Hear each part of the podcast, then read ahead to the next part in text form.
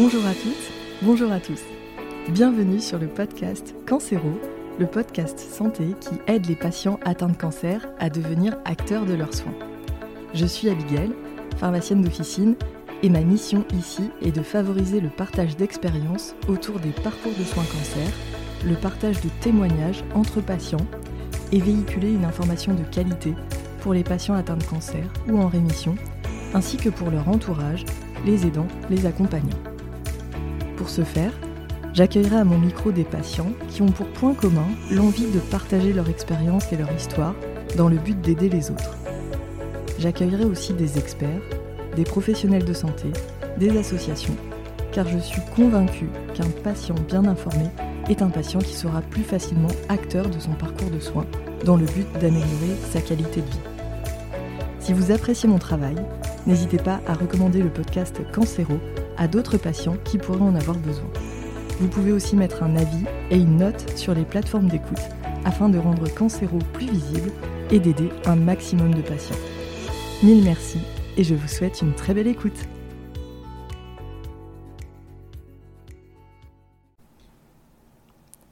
Bonjour Isabelle. Bonjour Abigail. Je suis ravie de vous accueillir sur le podcast Cancéro. Merci beaucoup pour euh, votre temps et merci beaucoup pour votre accueil ici euh, à Akini, euh, dans les usines de fabrication Osalis. vous êtes donc la, présidente du laboratoire cosmétique Osalis. Est-ce que vous voulez bien vous présenter pour les auditeurs qui nous écoutent? Alors d'abord, merci à de me donner la parole. Donc, je suis Isabelle Guillaumard et effectivement, euh, j'ai une double compétence. Je suis euh, à la fois la présidente euh, d'un grand groupe cosmétique et du laboratoire Osalis et ex-malade du cancer, puisque j'ai été touchée par un, cancer du sein de grade 3 agressif. C'était quand? C'était en 2013. D'accord. Donc les, les, années ont passé. Je vais J'entamerai euh, à partir du mois de septembre ma dixième année post-cancer. Est-ce que vous voulez bien nous raconter un petit peu votre parcours de soins? Oui, bien sûr, parce que partager, c'est, je sais que c'est quelque chose euh, d'important. Ça fait d'ailleurs partie des choses qui, moi, m'ont manqué à l'époque. Euh, les, tout était beaucoup moins répandu et, moins libre que, que ça ne l'est aujourd'hui. Euh, eh bien, écoutez, j'ai été diagnostiquée en août 2013 et j'ai subi un parcours de soins assez classique euh, du, cancer du sein, très vite pris en charge et très bien pris en charge, avec euh, deux interventions chirurgicales, six mois de chimiothérapie, deux mois de radiothérapie et cinq ans d'hormonothérapie, ce qui n'est pas qui est peut-être la partie la plus difficile ou que j'ai la plus mal vécue finalement a posteriori avec le recul maintenant. Voilà pour ce long parcours du, du combattant ou de combattante. Qu'est-ce qui a été difficile pour vous dans, dans l'hormonothérapie justement? Je crois que l'hormonothérapie a été particulièrement difficile parce que à la fin des traitements, lorsque l'on a subi chirurgie, euh, chimio, euh, radiothérapie, euh, on se dit, ouf, ça y est, c'est fini. Le plus dur est derrière moi. Et, ma plus grande difficulté a été de m'apercevoir et de comprendre que non, ça n'était pas fini et qu'une autre partie de vie allait commencer euh, avec cette hormonothérapie qui n'était pas euh, dénuée d'effets secondaires. Et ça, ça a été compliqué à accepter, à admettre, à assumer. Et surtout, la chimio, on se dit, bon, il y a six séances ok, euh, c'est super dur, mais il en reste plus que 4, il en reste plus que 3, il en reste plus que 2. Donc il y a, un objectif, on peut tenir avec cet objectif de se dire c'est bientôt fini. Euh, L'hormonothérapie, quand on débute la première année, waouh, on se dit ah oui, ça va être comme ça. Donc c'est ça peut-être, c'est la prise de conscience que ça n'était pas fini et qu'il allait falloir euh, aborder une autre phase de vie et, euh, et accepter d'autres effets indésirables euh, et apprendre à les gérer et les, les, contrôler, les dominer, les supporter, les assumer. quels ont été les, les, effets indésirables que vous avez ressentis? Alors, je voudrais. D'abord, c'est très personnel, ça dépend des femmes. J'aime bien le dire parce que euh, il faut pas euh, désespérer nos, nos, auditrices. Et c'est ça finalement qui est compliqué. C'est à la fois de briser le tabou en parlant des choses et de ne, de pas désespérer. Donc, il faut réussir à faire les deux. J'essaie toujours de dire attention, c'est un vécu personnel et ça n'est pas euh, toutes les femmes. Mais euh, c'est vrai que l'hormonothérapie est difficile à supporter parce que c'est, ça vous plonge dans une ménopause très profonde. C'est l'objectif. Hein. L'objectif, c'est nous, de nous priver euh, de nos hormones lorsque l'on a eu un cancer hormonodépendant, ce qui est le cas dans 80% des, cas de, cancer du sein. Donc cette privation hormonale que toutes les femmes connaissent, euh, naturellement avec la ménopause, elle ne s'installe pas gentiment, elle est euh, très brutale et profonde, et ce sont finalement des symptômes que euh, les femmes connaissent avec les années, liés au vieillissement chronologique. Donc c'est les, les, bouffées de chaleur, la fatigue, les douleurs osseuses, la dépression, la perte des cheveux, euh, le vieillissement cutané précoce, et puis le syndrome euh, euh, génito-urinaire de la ménopause que toutes les femmes connaissent, qui s'installe au fil des années et des décennies, et qui là est, est, plus brutal. Donc, alors pour tout ça, il y a des solutions. Encore faut-il en parler, briser les tabous. Euh, il y a des solutions. Il faut de la patience euh, et, et, être très très entouré de professionnels de santé euh, pour apprendre à gérer ces effets indésirables. Et hum, du coup, qu'est-ce que vous avez mis en place alors? Quelles sont les solutions. Alors, j'ai tenu 5 ans déjà, j'en suis assez, euh, assez contente. Ça, ça, je pense que c'est un point important. Il y a une grande, grande inobservance dans l'hormonothérapie euh, parmi nos patientes, ça malheureusement on le sait et c'est pour ça que c'est important d'en parler. Mm. Et puis euh, quand il y a des effets indésirables euh, qui, qui, sont très invalidants, très handicapants, surtout en parler aux professionnels de santé qui, mm. qui nous entourent. Euh, voilà, c'est vraiment euh, très important parce que oui, il y a des solutions à, à, mettre en place.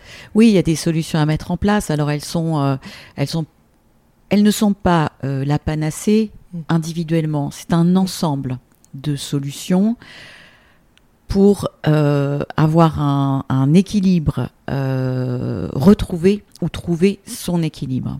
Alors bien sûr, ça passe, euh, moi c'est beaucoup passé par le sport. Euh, et quand j'ai compris ce qui m'arrivait, je, je, me suis lancée dans le, dans le sport, mais de façon très intense. donc pour moi, ça a été la natation, qui m'a permis de retrouver la mobilité de mon bras, une musculature et puis d'évacuer euh, euh, ce, stress et cet inconfort euh, que me procurait l'hormonothérapie. Donc le sport quotidien, la nutrition, alors c'est des règles de vie à trouver à nouveau. J'avoue que j'ai supprimé euh, un grand nombre de choses que j'aimais euh, parce que j'avais pas le choix et que la prise de poids était euh, euh, rien que de passer devant la vitrine du pâtissier, j'avais l'impression que les choses me sautaient euh,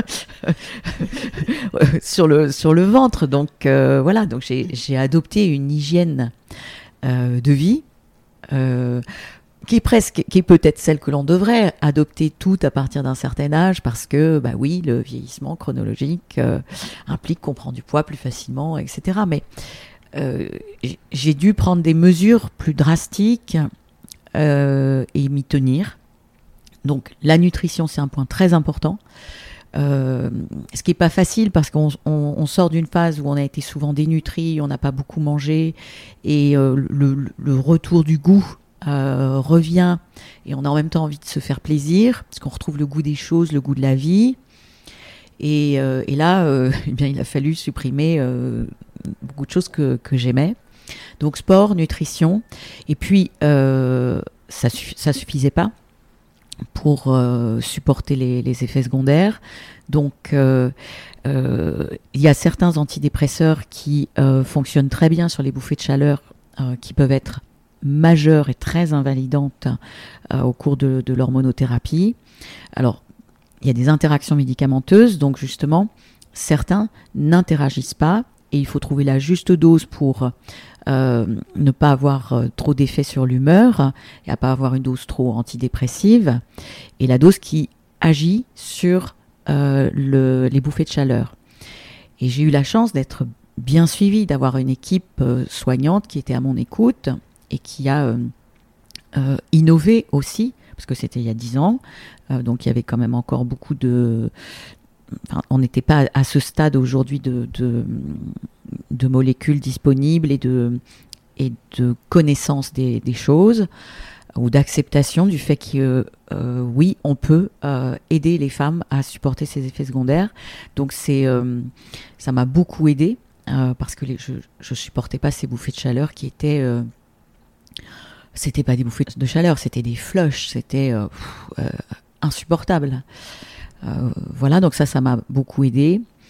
Et puis, euh, si on parle euh, de l'atrophie vaginale et de la sécheresse vaginale, qui est un, aspect assez tabou de l'hormonothérapie, bien qu'on en parle de plus en plus, Rose Up, des, femmes comme moi par exemple, parlent et libèrent la parole. Moi, j'ai bénéficié des techniques de régénération vulvo-vaginale qui sont encore peu connus, euh, non remboursés. Euh, nous militons pour en obtenir le remboursement pour toutes les femmes sous hormonothérapie qui ne peuvent pas avoir d'hormones de, de, substitution. Euh, et j'ai bénéficié de ces techniques. C'est pour ça que je milite pour le remboursement, qui change considérablement le, le, vécu de l'hormonothérapie. Donc au total, je dirais que les deux premières années, j'ai cherché euh, toutes les techniques qui existaient euh, en France et en Europe et euh, j'ai sollicité mes, médecins en leur disant je veux ça, je veux tester ça parce que sinon je vais arrêter. Et, et ils m'ont suivi. Voilà. Euh, oui, mais c'est particulièrement intéressant ce que vous dites. Et euh, en effet, euh, bah, ça me fait penser à, ce qu'on s'était dit dans l'épisode avec Marilyn, qui est médecin et oncosexologue. Enfin, c'est vraiment très très important de, faire connaître ces, nouvelles thérapies. c'est vrai que le laser n'est pas pas très très connu. Et c'est vrai que bah, c'est important euh, mm. de, savoir que ça existe, de savoir qu'on peut en bénéficier. Et puis oui, si à terme ça peut être remboursé, mais ce serait, ce serait merveilleux. Pour l'instant, c'est vrai que ce n'est pas le cas. C'est pas le cas, ça avance quand même. Mm. Euh, la France s'équipe euh, d'appareils. Et puis, moi, je milite au sens où ça va au-delà de la sexualité. Et c'est pour ça d'ailleurs que les choses bougent lentement, parce qu'on réduit euh, cette atrophie vaginale liée à l'hormonothérapie à la sexualité. Ce n'est pas le cas, et les mm. gynécologues l'expliquent bien. C'est-à-dire qu'il y a une incidence qui va au-delà, et c'est pour ça qu'on l'appelle le syndrome génito-urinaire de la ménopause qui va, euh, qui, qui, va jusqu'à l'incontinence urinaire. Et donc, on ne doit pas réduire ça euh, à la sexualité, même si c'est important on doit aussi penser en termes de santé publique, d'impact sur la qualité de vie des femmes et sur le futur euh, des femmes, et pas uniquement en termes de sexualité. Et si on, milite et on explique qu'il y a une incidence sur le confort de vie des femmes, la qualité de vie des femmes au quotidien avec ce, syndrome, on pourra obtenir un meilleur remboursement. Totalement d'accord. Et puis surtout que les patientes aussi n'aient aucune honte, euh, aucun tabou à le dire aux équipes soignantes. Bien sûr. C'est tellement important. Oui, parce qu'en fait, les, les, médecins balaient volontiers euh, les choses en disant finalement ce n'est qu'une ménopause. Je profite par ailleurs pour dire que finalement la ménopause étant naturelle, euh, les femmes sont habituées à souffrir. C'est presque normal l'inconfort des femmes est normal. Non. Et les, femmes évoluent. Il y a aujourd'hui moyen de limiter les inconforts de la ménopause naturelle et de la ménopause artificielle. C'est un peu comme si euh, on n'avait jamais créé la péridurale pour l'accouchement sous le prétexte que euh, la naissance fait mal, c'est normal. Bon, eh bien non, la science évolue. Alors les femmes en disposent ou pas, mais l'essentiel c'est de donner accès à Bien sûr. Et hum, ce qui se passe aussi, c'est que souvent, les équipes soignantes sont dans l'attente que le patient parle de ces problèmes-là. Et pour le patient, c'est l'inverse. On attend qu'on lui pose la question. Bien sûr, parce que les équipes soignantes, elles sont euh, débordées. Euh, elles prennent en charge des effets secondaires plus sévères, euh, des situations plus, plus graves que des effets indésirables dits de confort ce qui est une notion qui est un problème parce que le confort, c'est la qualité de vie. La qualité de vie est-elle essentielle dans la vie? Oui. Autant on peut dire que le bonheur n'est pas essentiel, mais la qualité de vie est essentielle. A fortiori pour se relever d'une maladie euh, qui, avec, après des traitements très difficiles. Et donc, ce qui est important aussi, c'est de dire qu'après avoir survécu, après avoir dépensé autant d'argent pour sauver les gens, parce qu'avant, euh, on, la, mortalité était bien plus importante. Elle l'est encore, de façon très significative. Mais puisque l'on investit autant d'argent pour sauver les gens, eh bien, euh, il faut leur assurer et leur permettre d'avoir une qualité, de vie post-cancer. Sinon, à quoi bon être en vie? Et donc, euh, oui, euh, il faut faire évoluer l'après-cancer. Les équipes soignantes sont trop peu nombreuses, c'est évident. Euh, et c'est pour ça qu'il y a euh, euh, des, maisons, des associations qui existent, des, des, médecins qui se spécialisent. Et donc tout ça se, libère un peu évolue, bien que le contexte des deux dernières années avec la crise sanitaire ait malheureusement beaucoup tout ralenti. Est-ce que vous, vous aviez euh, été en contact avec des associations de patientes à l'époque? Alors à l'époque, non.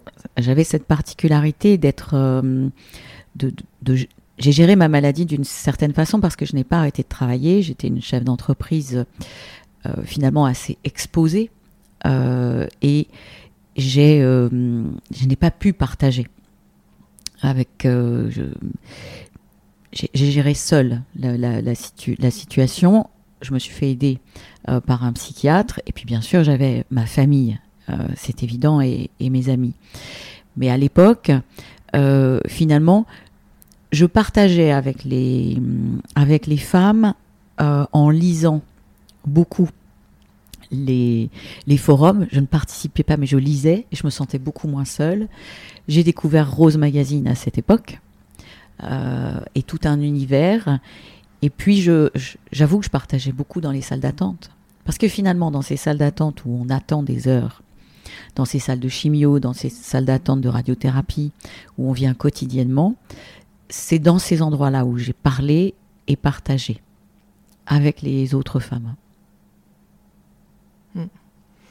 Et, ça, c'est essentiel euh, de, de, partager les témoignages. Euh, quelle est votre vision sur, euh, sur le partage de témoignages j'ai cette sensation que le cancer est une sorte de communauté.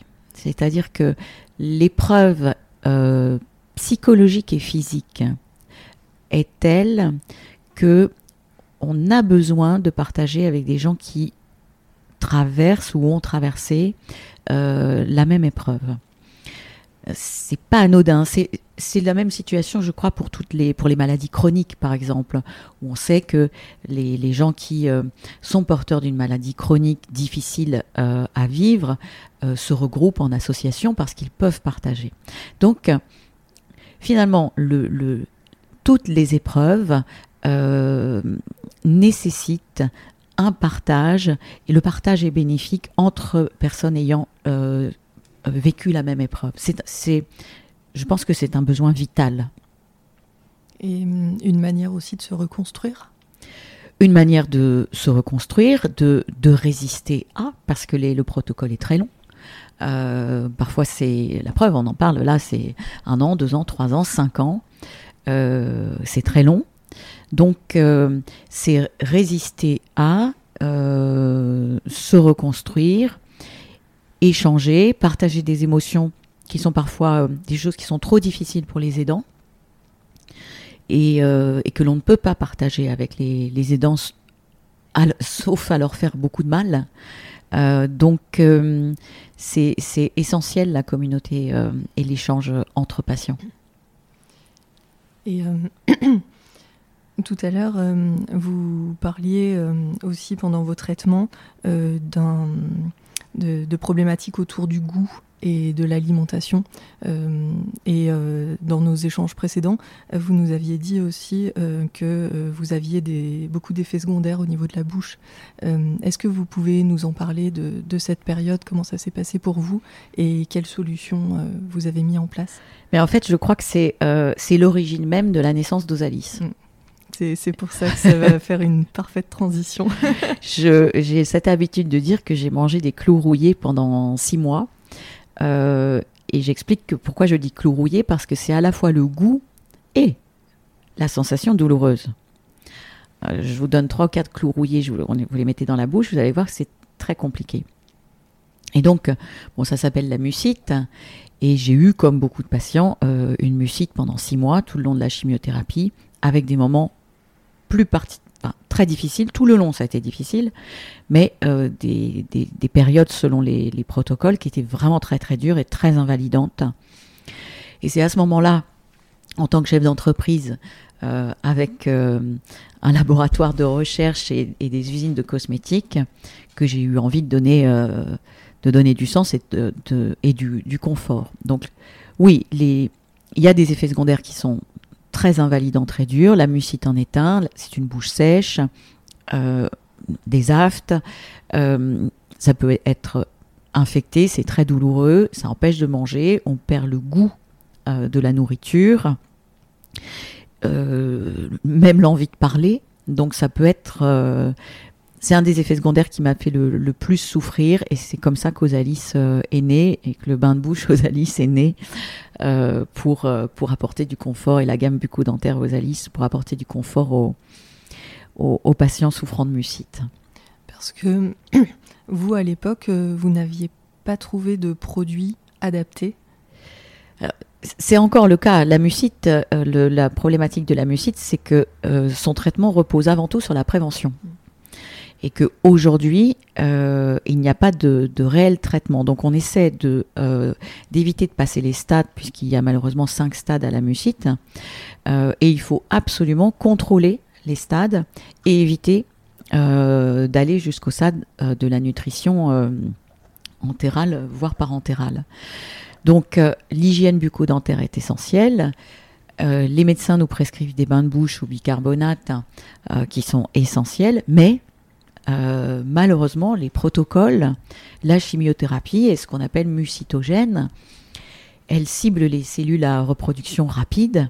Euh, c'est son objectif pour tuer la cellule cancéreuse et malheureusement, eh bien, elle, euh, elle ne fait pas le tri. Et ça fait partie des effets secondaires. Donc il faut essayer de la prévenir au maximum, d'éviter son évolution, de la contenir au maximum. L'hygiène bucco-dentaire, les mesures diététiques sont essentielles. Et donc, en plus des bains de bouche euh, au bicarbonate et des bains de bouche parfois qui m'ont été prescrits, euh, malheureusement parce qu'il y avait une candidose associée, euh, eh bien, il faut des produits pour apporter du confort et c'est comme ça qu'on a créé un dentifrice et c'est le premier dentifrice pensé pour la prévention de la mucite et un bain de bouche spécifique. Vous étiez euh, donc en traitement euh, à cette période-là, euh, quand Osalis est né dans, votre esprit. Et la naissance d'Osalis s'est opérée combien de temps après, en termes de chronologie? Alors, j'ai été traitée de, de, façon intensive de 2013 à, à mi-2014. Et début 2014, j'ai dit, il faut qu'on fasse quelque chose, il faut donner du sens à cette épreuve. Et Osalis est né à ce moment-là. Euh, on a commencé à, se mettre au travail en laboratoire sur les paillasses euh, dès euh, mi-2014. Et on a effectué trois ans de recherche pour commercialiser Osalis. Osalis a été lancé fin 2017. Il a fallu trois ans pour sortir la gamme complète fin 2017. Oui, parce que vous aviez déjà l'outil de production oui. sur place. Et le laboratoire de recherche. Voilà. Et... Mais il faut trois ans. pour, alors, pour faire une gamme innovante, puisque Zali, c'est pas une, une, marque blanche avec un logo euh, à poser dessus. Hein. C'est, euh, il y a, il y a une vraie innovation, c'est la raison pour laquelle elle a été récompensée par huit prix d'excellence. Et donc, innover, ça prend du temps, bien sûr, et il aura fallu trois ans pour à la fois apporter de l'efficacité, de la sécurité et, et aussi une composante importante pour nous qui est la prévention, c'est-à-dire que Osalis est à la fois euh, engagée dans la prise en charge des, effets indésirables des traitements anticancéreux, mais elle est engagée également dans la prévention. C'est-à-dire qu'on a, nous nous sommes appliqués une charte de formulation qui va au-delà des lois et qui, est, qui était donc compliquée euh, à associer à l'efficacité. Voilà, c'est pour ça qu'il aura fallu trois ans. Mais euh, c'est pour ça que moi je suis très très contente euh, de discuter aujourd'hui avec vous. Euh, c'est vrai que j'ai référencé votre gamme dans ma pharmacie et je trouve que à l'heure actuelle, il n'y a pas de gamme plus éthique et plus engagée Causalis. Et c'est pour ça que je vous ai référencé. Euh, et je trouve que c'est important de le souligner parce que c'est vrai que moi, dans ma pharmacie, j'essaye euh, d'être au maximum euh, avec des gammes éthiques, avec du Made in France, avec des compositions qui sont au maximum clean. Et c'est vrai que c'est pas toujours facile à trouver. Et vous, vous avez vraiment des, des formulations, des chartes de formulation qui sont très très strictes et vous avez banni tous les perturbateurs endocriniens. Donc ça, c'est particulièrement intéressant. Euh, et euh, en plus, vous vous destinez euh, principalement, bah, vous allez l'expliquer mieux que moi, donc aux patients qui sont en traitement, mais pas que, aussi aux femmes enceintes, aux femmes qui, sont en période de ménopause, et aussi aux enfants. Et alors ça, j'aimerais vraiment qu'on puisse en, discuter parce que c'est tellement, tellement important. Euh, de parler d'oncopédiatrie aussi, parce que c'est pas des sujets qui sont, qui sont faciles. Et pour autant, il faut des produits certifiés sûrs pour les enfants euh, qui, qui, sont en, traitement euh, d'oncopédiatrie. Oui, alors Osalis, c'est une gamme qui a été, je dirais, pensée pour le pire, pour les situations les plus extrêmes de peau, de muqueuse et de Faner. Donc Faner, c'est les, cheveux et les, et les, ongles. Donc les situations les plus, les plus extrêmes. Euh, ça veut dire que c'est une gamme qui est hautement euh, protectrice, hydratante, euh, fortifiante et, auquel on a associé cette notion de sécurité parce que le, cancer est aussi une maladie environnementale euh, alors, pas tous les cancers, bien sûr, mais, mais c'est aussi une maladie euh, environnementale. Au sens environnement, c'est les comportements de vie, hein, que ce soit l'alimentation, euh, l'alcool, donc ce que l'on mange, ce que l'on boit, ce que l'on respire, la façon dont on travaille, hein, puisque le, travail de nuit est aujourd'hui reconnu comme un, un, facteur de risque de cancer et tout particulièrement du sein. Donc au sens environnemental, on a les perturbateurs endocriniens. Les perturbateurs endocriniens, bien, effectivement, on les trouve partout, ils sont dans notre environnement. Ils ne sont pas que euh, chimiques, ils sont aussi euh, naturels. Et pour nous, il était essentiel de les supprimer, à la fois dans les formules, mais aussi dans leur euh, interaction, dans l'interaction contenant-contenu. Et c'est la raison pour laquelle on a des packagings 100% français, pour lequel on a testé cette interaction, cette migration euh, des plastifiants, des métaux lourds euh, dans, dans, les formules. Donc c'est une gamme qui va très au-delà des réglementations actuelles et qui supprime à la fois les, les, tous les ingrédients qui peuvent se comporter comme des hormones, euh, y compris naturelles, dont les phytoestrogènes, et qui traque et bannit les phtalates plastifiants et, et métaux lourds. Donc cette charte de formulation unique, elle nous a permis d'étendre les indications d'Osalis. C'est une grande fierté parce que euh, aller vers toutes les femmes, aller vers les plus fragiles, les peaux, les muqueuses les plus fragiles, euh, tout particulièrement la femme enceinte, c'était essentiel, euh, puisque c'est elle qui est à protéger au tout début, à la fois pour elle-même, mais de façon transgénérationnelle. Et donc cette certification femme enceinte que l'on a obtenue en février 2022, c'est une grande victoire pour Osalis et c'est la raison pour laquelle sur tous les packs maintenant Osalis, vous avez ce logo certifié chez la, validé chez la femme enceinte et allaitante. Et puis l'enfant, puisque vous en parlez, c'est vrai que c'est une gamme très technique qui permet de répondre à des problématiques de peau et de muqueuse particulières, tout en apportant du plaisir, en étant agréable d'utilisation. Donc l'enfant, on a plusieurs situations. On a bien sûr les cancers de l'enfant, qui sont un drame absolu, trop nombreux. Euh, bon, c'est aux alentours de 2500 nouveaux cas par an, mais c'est aussi de longs mois et voire d'années euh, de traitement.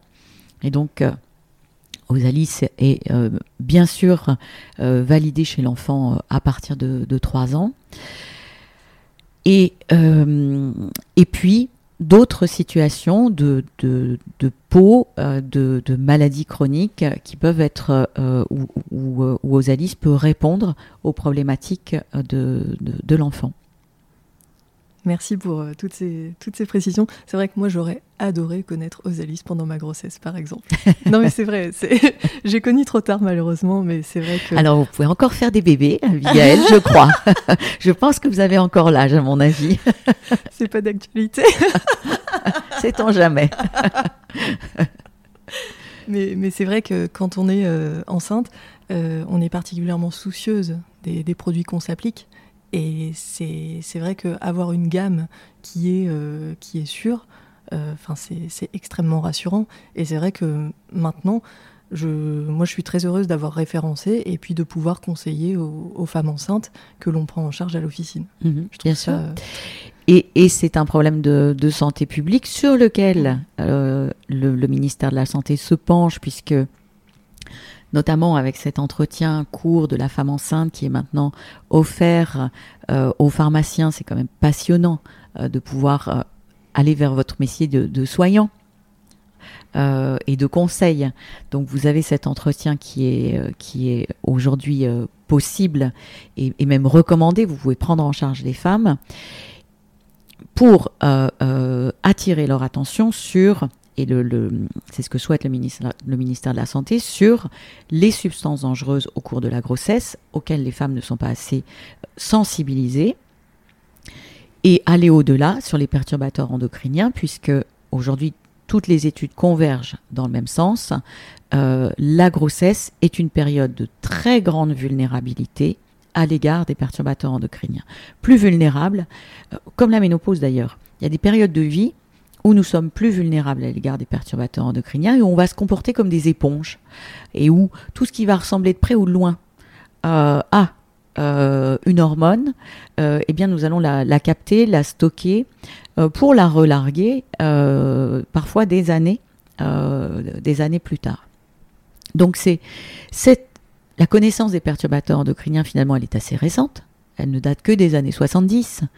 Euh, donc c'est finalement que 50 euh, euh, ans, c'est très récent pour connaître ces, ces, substances et s'en prémunir.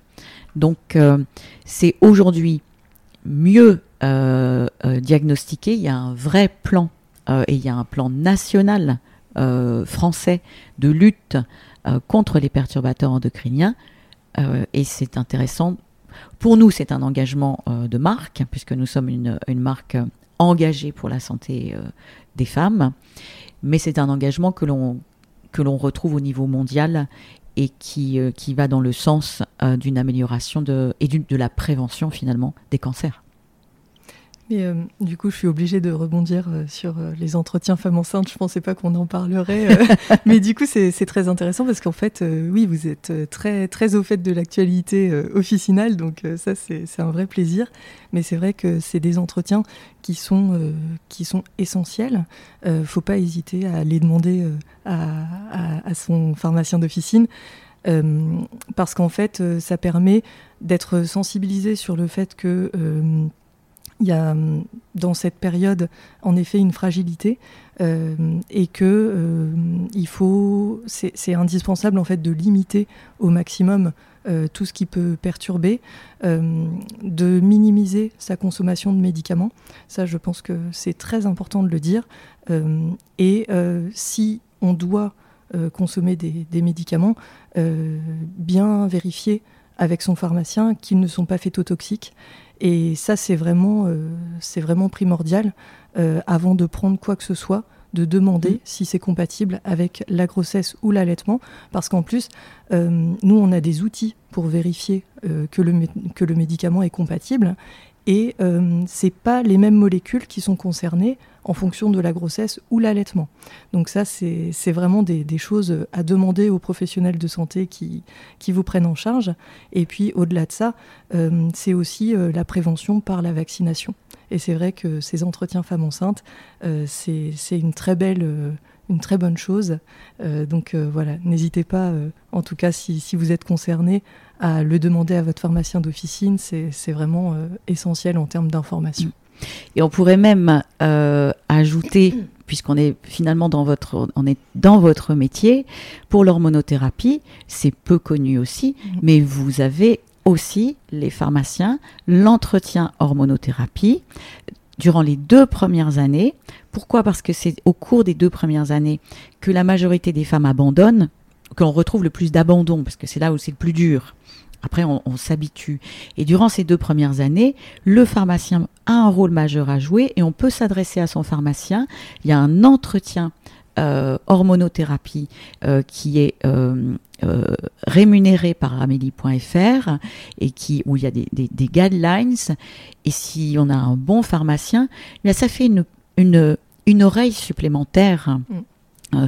qui va permettre eh bien, d'apporter des, des conseils et des, des, des, de l'aide et du support pour euh, gérer cette hormonothérapie. Donc, et cet entretien, il n'est pas assez connu non plus. Les femmes savent pas qu'elles peuvent s'adresser à leur pharmacien, et les pharmaciens finalement savent assez peu qu'ils ont cet entretien. Euh, ils connaissent bien le diabète, l'hypertension, etc. Mais la gestion de l'hormonothérapie, c'est un peu plus compliqué. Et, euh, et je crois qu'ils n'imaginent pas à quel point ils peuvent apporter du bien-être.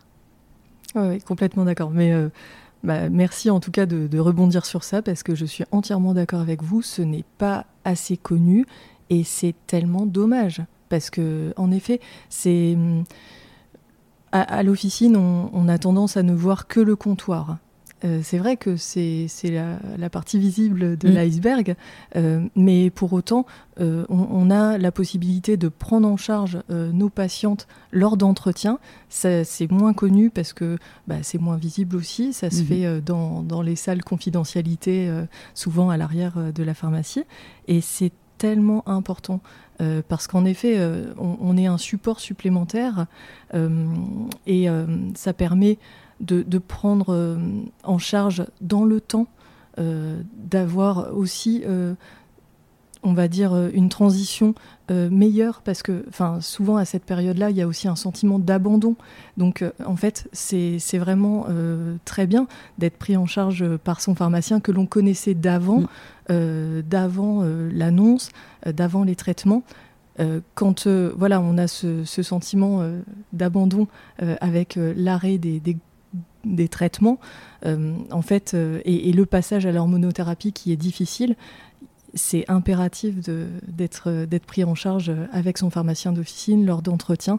Et, c'est vrai que c'est l'occasion bah, justement de, parler de tous les effets secondaires qui nous, qui nous embêtent au quotidien, qui, voilà, qui, et le but premier de ces entretiens, c'est vraiment d'éviter que les patients arrêtent leur traitement parce que c'est vraiment ça en fait. C'est pour ça qu'ils ont été créés ces entretiens. C'est parce que l'inobservance sur ces traitements est vraiment très forte, justement parce qu'il y a, y a, beaucoup d'effets secondaires et que mm. des fois on ne sait pas quoi en faire, on ne sait pas comment les gérer.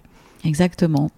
Et euh, c'est une, euh, une, euh, un support de plus essentiel et vous avez un rôle à jouer dans les moi, j'avais un, pharmacien que, que j'aimais beaucoup à l'époque et, je crois qu'il m'a elle m'a accompagnée euh, pendant, pendant toutes ces années. Bon, ça n'existait pas, ces entretiens. Mais finalement, j'avais, j'avais l'entretien de façon assez privilégiée, euh, à part. Voilà. Donc euh, maintenant, les choses avancent et donc il faut, les, mm. il faut le dire pour qu'elles se, elles se répandent et que les patients demandent Je pense que le fait d'être demandeur en tant que patient, c'est mm. essentiel pour, euh, pour faire progresser les choses. Et en plus, euh, on ne s'imagine pas, mais euh, le, pharmacien d'officine, c'est un très bon relais du réseau. C'est-à-dire qu'il va savoir aussi orienter vers des associations de patients, vers, des, vers du sport santé, de l'activité physique adaptée.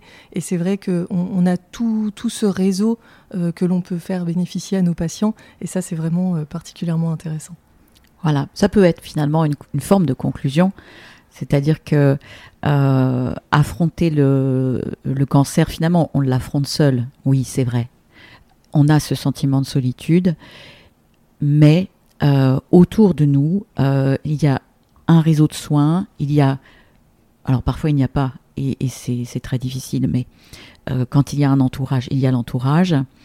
en tout cas, il faut solliciter, même si on a ce sentiment de solitude et que c'est vrai, on affronte toujours la maladie seul, euh, eh bien il faut euh, euh, solliciter les, tout le, panel de, de qui, qui, est offert à nous et on a beaucoup de chance en France d'avoir énormément de choses. Donc il ne faut pas se résigner et il faut s'informer, demander et ne pas se résigner. Et puis euh, ne pas hésiter aussi à essayer tous les soins de support que l'on nous propose à l'hôpital. Tous. Ça c'est vraiment sans exception. Mais c'est oui. Et puis c'est l'occasion euh, de, découvrir euh, bah, des, activités qu'on n'a pas forcément l'habitude de faire. C'est aussi prendre soin de soi par la socio-esthétique par exemple. On rencontre des professionnels voilà qui, qui, sont vraiment dédiés et spécialisés et ça c'est vraiment c'est vraiment très bien d'essayer. En tout cas après ça plaît ça plaît pas mais en tout cas on essaye. C'est ça. Et euh, pour revenir euh, à votre parcours de soins, qu'est-ce qui vous a le plus aidé pendant votre parcours de soins? La, composante travail aussi était très forte. Euh, vous ne vous êtes pas arrêté pendant, pendant cette période. est-ce que que c'était aussi un moyen de, de tenir?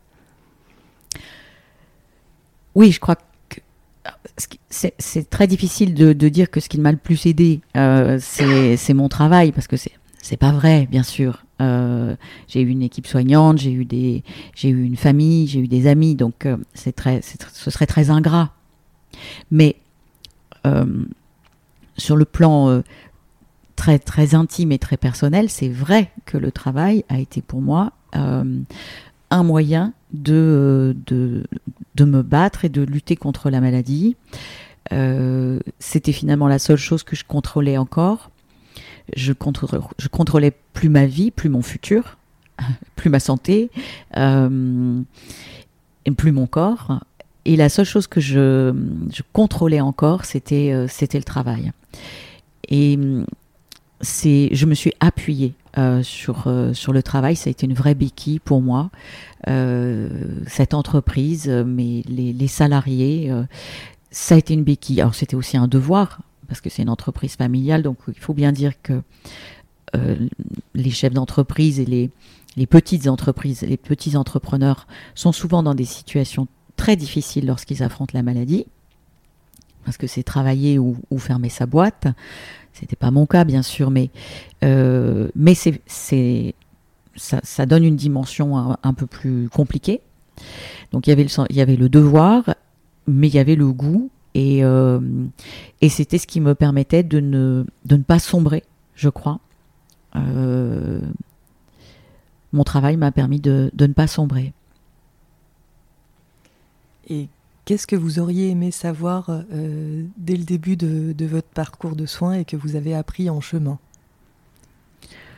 Je crois rien parce que ma nature a fait que j'ai tout cherché, j'ai cherché à tout savoir. Et donc, euh, j'étais extrêmement informée, je m'informais, je participais, euh, j'étais très active y compris parfois très pénible pour les médecins qui me suivaient. Euh, si un jour ils, m'entendent, ils le savent. Je l'ai dit d'ailleurs dans, mon livre. Euh, j'ai pu être, je pense, extrêmement pénible euh, parce que j'étais, je m'informais et que je n'acceptais pas tout. Je n'ai pas tout accepté. En tout cas, j'ai été actrice de mon, de mon traitement. et rien de plus parce que finalement, cette maladie m'a appris à conjuguer, je dis toujours qu'elle m'a appris à conjuguer le futur au, présent. Donc, euh, s'informer pour être acteur, euh, plus maintenant, a posteriori, je dirais non, parce qu'il faut apprendre à conjuguer ce futur au présent pour être, bien dans sa peau. Euh, donc, ce qui m'est d'arriver après, heureusement que je ne l'ai pas su. C'est très bien. Euh, voilà. Et euh, donc, euh, non, c'est. Oui, je, je, je, conclus toujours par ça. C'est conjuguer le, futur au présent. C'est c'est ce que m'a appris cette maladie. Et, et, je vis maintenant comme ça. Et finalement, ça me va assez bien. C'est très intéressant parce qu'en fait, on utilise les mêmes mots. Euh, la devise du podcast, c'est justement que le patient puisse euh, être acteur de ses soins. Et euh, pour, vous, c'est quoi être acteur de ses soins? C'est quoi votre vision? Être acteur de ses soins, c'est un peu comme être acteur de sa vie pour moi. C'est euh, savoir. J'ai ce goût du savoir. Savoir et comprendre. C'est ça être acteur, c'est comprendre ce qui vous arrive. Euh, pour moi, c'est alors pour d'autres malades euh, au, bout de, du, fil là vont, dire pas du tout, pas du tout, je veux pas savoir, mais c'est ma, c'est le sens que je donne à acteur, c'est-à-dire savoir et comprendre.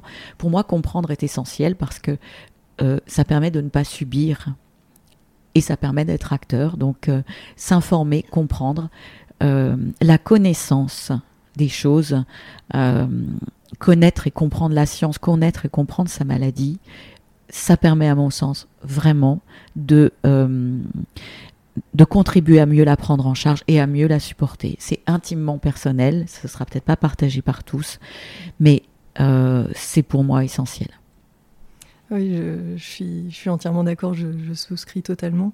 Et c'est vrai que moi, la vision aussi que, que j'essaye de porter à travers ce podcast, c'est aussi euh, le fait qu'il y a beaucoup de choses qu'on ne maîtrise pas euh, pendant la maladie, euh, sur les lignes thérapeutiques, et que bah, ça, c'est difficile, mais on apprend aussi peut-être à lâcher prise un petit peu sur ce qu'on ne peut pas contrôler. mais il y a aussi toute une partie où on peut mettre en place des choses. On peut euh, contrôler certaines choses. Et, euh, et ça permet d'avoir des parcours de soins qui sont ensuite plus... On peut pas utiliser le terme facile, mais en tout cas améliorés. Et, et ça, je pense que c'est vraiment euh, important de savoir que on peut être acteur dans son activité physique adaptée, acteur dans son alimentation, acteur dans le fait qu'on prenne aussi euh, les informations, euh, qu'on communique avec son équipe de soins. Et, tout ça, moi, ça me paraît essentiel et euh, qu'on puisse aussi se rapprocher d'associations pour être aidé au mieux.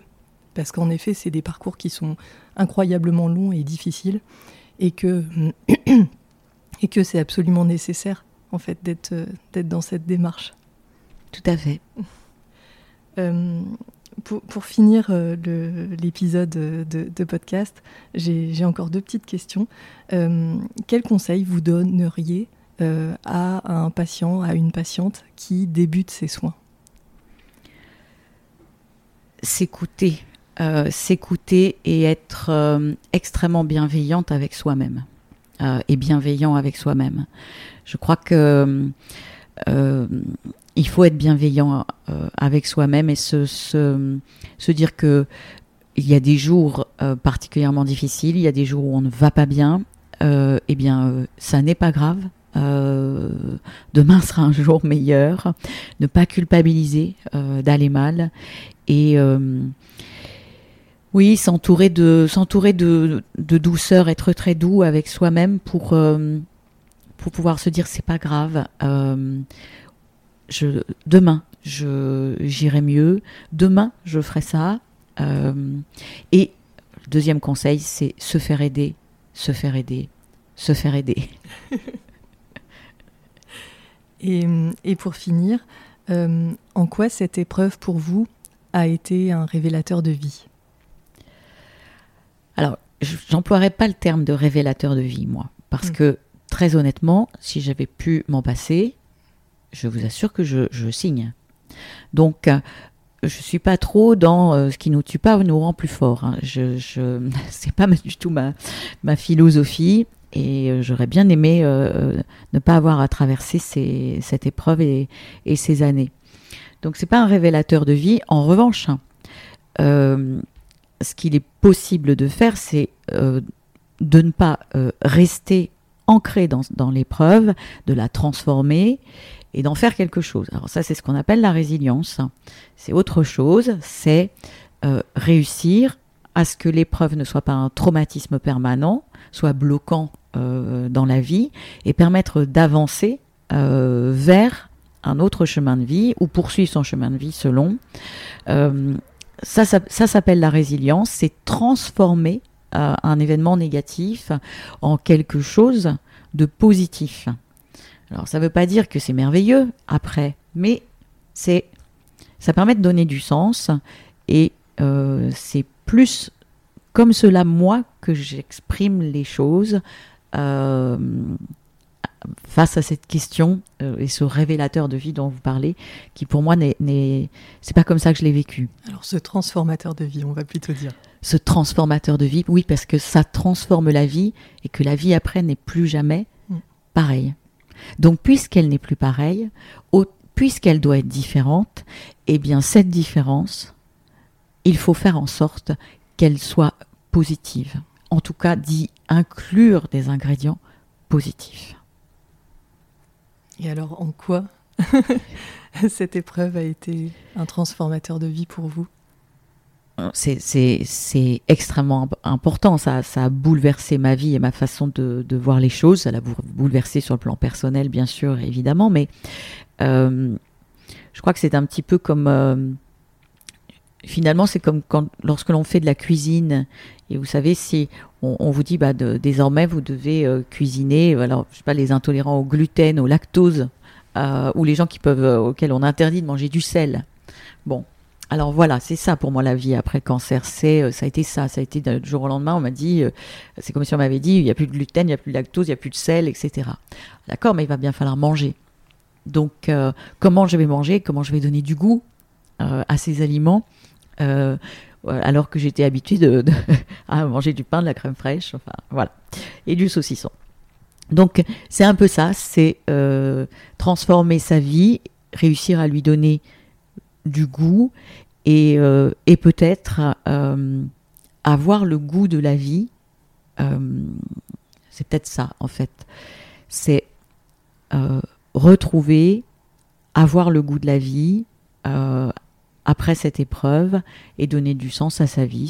C'est peut-être ça le, ce qu'a finalement, euh, ce que m'a, enfin cette forme de résilience que j'ai euh, que j'ai adoptée. J'ai réussi à donner du sens à, à ma vie et avoir euh, une forme de goût de, vivre différente. Eh bien, en tout cas, merci beaucoup beaucoup, beaucoup Isabelle pour euh, cet échange. Euh, c'était vraiment euh, très vaste, très riche. On a abordé plein, plein de, points intéressants. C'était vraiment très, très, très chouette. je voulais vous, vous, remercier pour votre accueil. En plus, on va continuer cette journée sur une visite d'usine aux Alices. Alors, je m'en réjouis parce que vraiment, je, je, me sens très privilégiée que vous m'ouvriez vos portes. Alors merci beaucoup et puis euh, merci euh, donc euh, pour votre sincérité dans votre témoignage. C'est pas un exercice facile et, pour ça je voulais je voulais vous remercier Isabelle. Merci beaucoup. Merci infiniment Abigail et bravo aussi pour ce très beau podcast. merci Isabelle.